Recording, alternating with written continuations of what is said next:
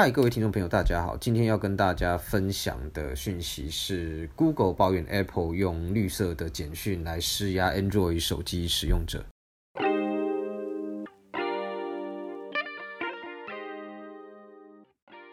欢迎来到苹果人的频道，我们是分享苹果相关产品的科技媒体，想让你在零碎的时间进一步了解苹果相关新闻跟有趣的功能。希望你能好好享受我们的 podcast。如果有其他想听的内容跟感想，也都欢迎留言告诉我们。那就开始今天的节目喽。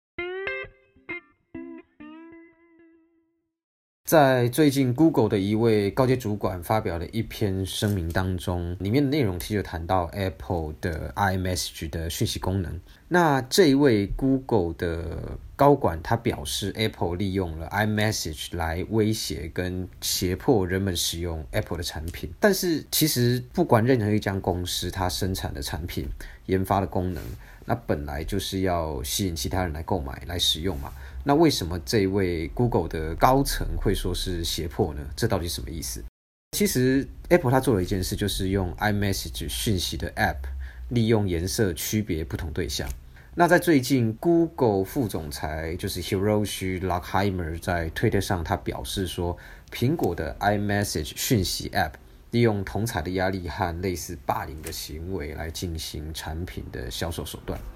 那这样的说法其实主要是在呼应《华尔街日报》它不久前发表的一篇文章啦。那这篇文章的内容呢，主要是在讲说，美国十八到二十四岁的年轻人有将近百分之七十是使用 iPhone，那他们也习惯使用所谓的 iMessage 当做是社交通讯软体。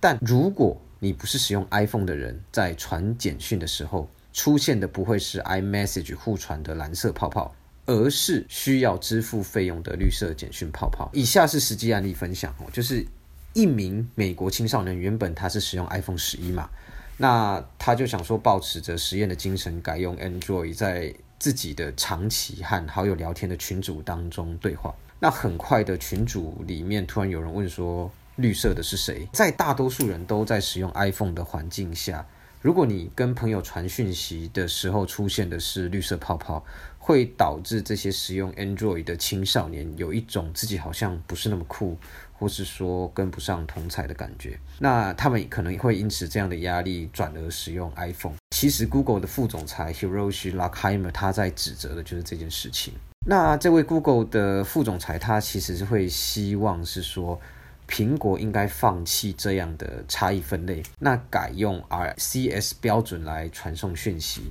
让 iPhone 的使用者跟 Android 的使用者都可以平等的的来使用所谓的社交通讯软体。那 RCS 它提供了多媒体共享、读取回调、文字输入提示、定位等等的功能。那甚至 Google 针对 RCS 标准还提供了点对点的加密功能。当然啦，苹果过去也曾一度在思考，想说是不是要让 iMessage 也上架 Google 的平台上，那让 Android 的使用者可以下载使用，借此来推广 iMessage 的使用量。